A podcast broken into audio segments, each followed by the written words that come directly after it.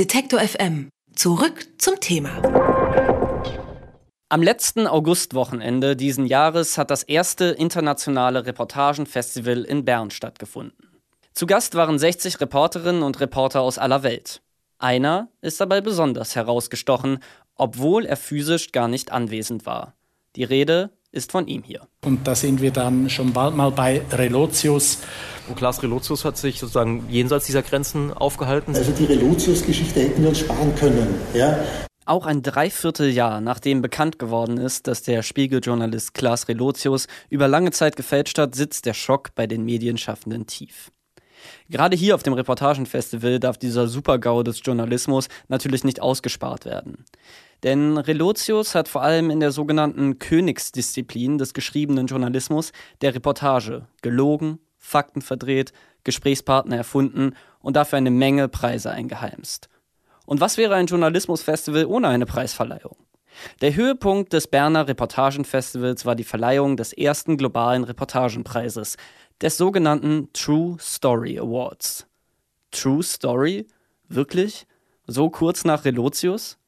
Wenn schon, denn schon. Bloß keine Zweifel am Wahrheitsgehalt der ausgezeichneten Reportagen aufkommen lassen. Im Journalismus gibt es jetzt eine Vor- und eine Nach-Relotius-Zeit. Aber was hat sich für einen Reporter konkret verändert? Das habe ich Bastian Berbner gefragt.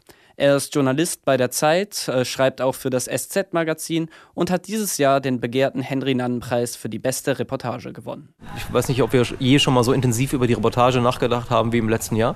Ich glaube, wir haben alle Dinge gefunden, die wir heute anders machen würden. Ähm, also wir sprechen jetzt nicht über Relotius und Fälschen, sondern aber wir, wir, die Diskussion ist ja dann ganz schnell sozusagen in, in, in auch sozusagen die kleinsten handwerklichen Dinge. Ähm, ich will nicht sagen abgeglitten, sondern abgewandert. Und das ist auch gut so. Also es ist auch gut, darüber zu reflektieren. Und ich glaube schon, dass wir, ähm, dass wir sozusagen heute auch anders schreiben. Reporterinnen und Reporter sind vorsichtiger geworden. Sie schreiben öfter mal ich, wenn es darum geht, wie sie an Informationen gekommen sind. Sie fügen vielleicht eher mal ein sagt er oder sagt sie ein, um genau kenntlich zu machen, dass diese Aussage auch im Gespräch mit einem Interviewpartner gefallen ist. Nicht mehr so oft steht allein der Blick des einsamen Reporters im Mittelpunkt eines Textes, sondern viele Beobachtungen werden mit wissenschaftlichen Ergebnissen untermauert. Manche befürchten aber auch, dass damit der Kern der Reportage beschädigt ist. Denn sie vermittelt den Leserinnen und Lesern den Eindruck, dass man in eine Situation wirklich eintaucht. Sie macht kalte Fakten erfahrbar, auch und gerade wegen ihres subjektiven Ausschnitts der Wirklichkeit. Nicht alle sind mit den Veränderungen der Gattung Reportage zufrieden. So etwa die Schweizer Journalistin und Jurypräsidentin des True Story Awards, Margrit Sprecher. Zum Beispiel jetzt ist in Deutschland eine ganz unheilvolle Entwicklung im Gang zur objektiven Reportage. Ich schreibe ziemlich oft für deutsche Zeitungen und wenn, wenn ich dort eine Reportage abliefere, dann heißt es neu, wo ist der Experte? Wo ist der Experte? Also es muss zu jeder Frage muss ein Experte sein, der dann mittelnd eingreift und dann sagt, ähm, ja, also aus wissenschaftlicher Ebene sieht das so und so aus und das macht jede Reportage kaputt. Natürlich muss alles stimmen, was in einem journalistischen Text steht, aber die Leute sollen es auch gerne lesen wollen.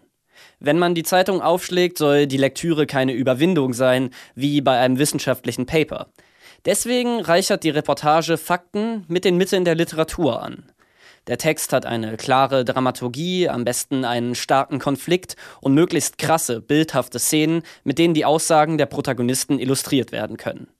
Im Journalismus hat sich dafür ein Wort etabliert, das nach Relotius ziemlich in den Verruf geraten ist.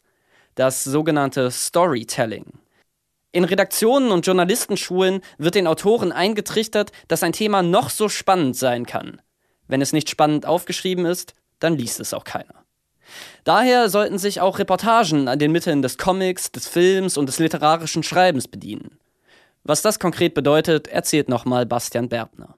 Für mich bedeutet Storytelling eine, eine wahre Geschichte so zu erzählen, dass sie möglichst berührend ist, dass sie möglichst, ähm, dass man sie möglichst gerne zu Ende liest. Aber die, die, die Regel ist natürlich immer, alles, was man schreibt, muss wahr sein. Alles muss, also das ist einfach die Leitplanke, die, die es immer gibt. Aber innerhalb dieser Leitplanken gibt es jetzt unterschiedliche Arten, eine Geschichte zu erzählen.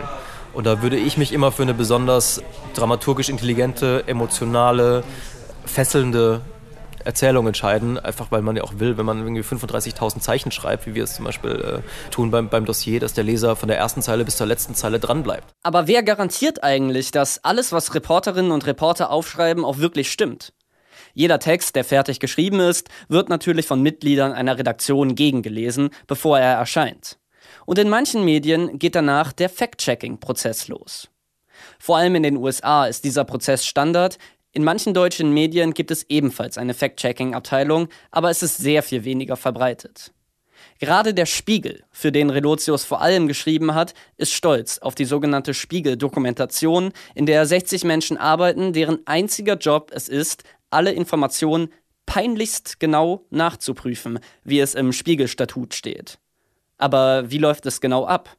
Das habe ich Raffaela Angstmann gefragt. Sie ist Fact-Checkerin beim Reportagenmagazin, das das Festival mit ausgerichtet hat, und sie hat unter anderem auch die 39 nominierten Texte für den True Story Award auf ihre Richtigkeit überprüft. Als erstes äh, nehme ich ein paar Schnipsel raus und äh, mache unter anderem eine Plagiatsüberprüfung. Dann mache ich mal sicher eine Online-Recherche dann verlange ich vom äh, Autoren Originaldokumente, äh, Audio-Interviews, wenn es die denn gibt. Zwischendrin telefoniere ich auch mit den Protagonisten. Das stelle ich mir schwierig vor. Ein Autor oder eine Autorin hat monatelang recherchiert, einen drei Seiten langen Text geschrieben und dann soll nochmal jede Kleinigkeit überprüft werden. Statt den Text möglichst schnell zu drucken, wird jedes kleinste Detail nochmal misstrauisch beäugt. Raffaela Angstmann hat mir aber versichert, dass alle Autoren, mit denen sie bisher zu tun hatte, dankbar für das Fact-Checking sind.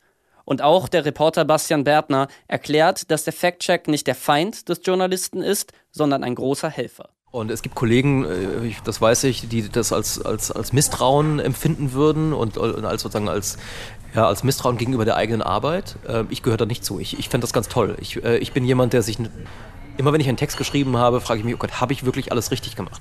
Habe ich nicht vielleicht doch irgendwo einen Fehler eingebaut? Ich meine, wir sind alle Menschen und Menschen machen Fehler und Menschen übersehen Dinge, egal wie genau man vorgeht beim, beim Recherchieren. Und ist mir nicht irgendwas durchgerutscht oder passiert? Wenn ich, wenn ich wüsste, dass es sozusagen einen, einen Menschen gibt, dessen Aufgabe es ist, sozusagen das zu überprüfen und sicherzustellen, auch noch den letzten Fehler rauszuholen, würde ich beruhigter schlafen, bevor ein Text in Druck geht. Das ist es auch, was ich vom Reportagenfestival mitgenommen habe. Es gibt keine perfekten Journalisten und auch keine perfekten Reportagen. Vielleicht machen Journalisten sogar öfter Fehler als andere Menschen. Meist arbeiten sie unter enormem Zeit- und Gelddruck. In ihren Texten präsentieren sie immer nur einen kleinen Ausschnitt ihrer eigenen Wahrnehmung. Obwohl sie jetzt immer auf jeden Fall Videos, Fotos und meist auch Audioaufnahmen mitliefern müssen, kann es sein, dass sie wahre Geschehnisse einfach falsch einschätzen. Im schlechtesten Fall hat die Relotius-Affäre nur diejenigen bestärkt, die Verschwörungstheorien anhängen und sowieso von der Lügen, Lücken oder jetzt eben synonym von der Relotius-Presse sprechen. Selbst unter dem medieninteressierten Publikum am Reportagenfestival gab es solche Personen. Im besten Fall werden Journalisten in Zukunft zwar voller Empathie für die, um die es in ihrem Text geht, berichten, aber gleichzeitig eine kritische Distanz zu ihren Protagonisten, ihren eigenen Vorurteilen und dem journalistischen Betrieb im Allgemeinen bewahren, sodass sie im wahrsten Sinne des Wortes zurück auf den Boden der Tatsachen geholt werden. Alle Beiträge, Reportagen und Interviews können Sie jederzeit nachhören im Netz auf detektor.fm.